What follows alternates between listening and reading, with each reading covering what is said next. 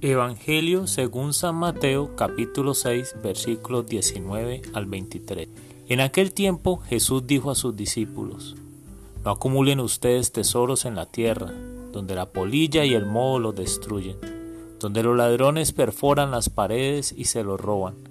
Más bien acumulen tesoros en el cielo, donde ni la polilla ni el moho los destruyen, ni hay ladrones que perforen las paredes y se los roben porque donde está tu tesoro, ahí también está tu corazón.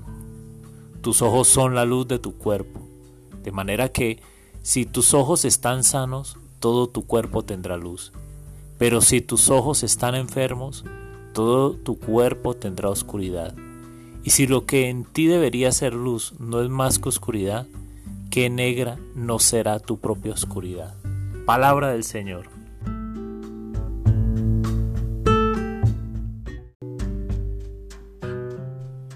Hola mis amigos, donde está tu tesoro, ahí también está tu corazón, dice el Evangelio de hoy.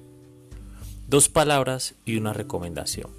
Las palabras tesoro y corazón. El diccionario de la lengua española dice que un tesoro es una persona o cosa, o conjunto o suma de cosas muy dignas de estimación o de mucho precio. De hecho, por su alto valor, un tesoro solo tiene un precio aproximado. Y para la Biblia, el corazón es la sede no solo de los sentimientos y afectos, de los sueños y proyectos, sino también de las grandes decisiones morales. Es decir, todo se cocina ahí dentro. No hay nada más satisfactorio que compartir. Por algo San Pablo dice, hay más alegría en dar que recibir y tu deseo de dar brota del corazón.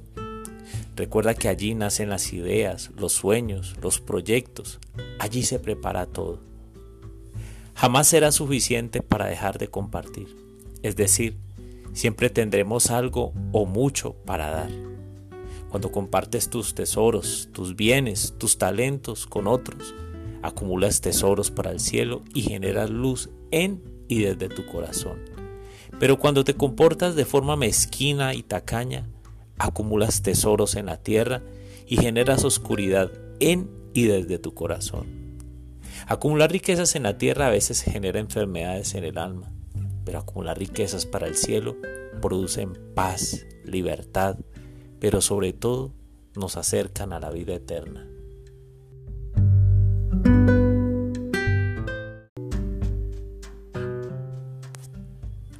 Hoy quiero orar y retarte para que permitas que desde tu corazón broten sentimientos para dar, para que puedas tomar la decisión de ayudar, de acompañar al que necesita, de ofrecer tus talentos a tantas personas que necesitan ayuda. Si tienes bienes materiales para compartir, que los puedas compartir.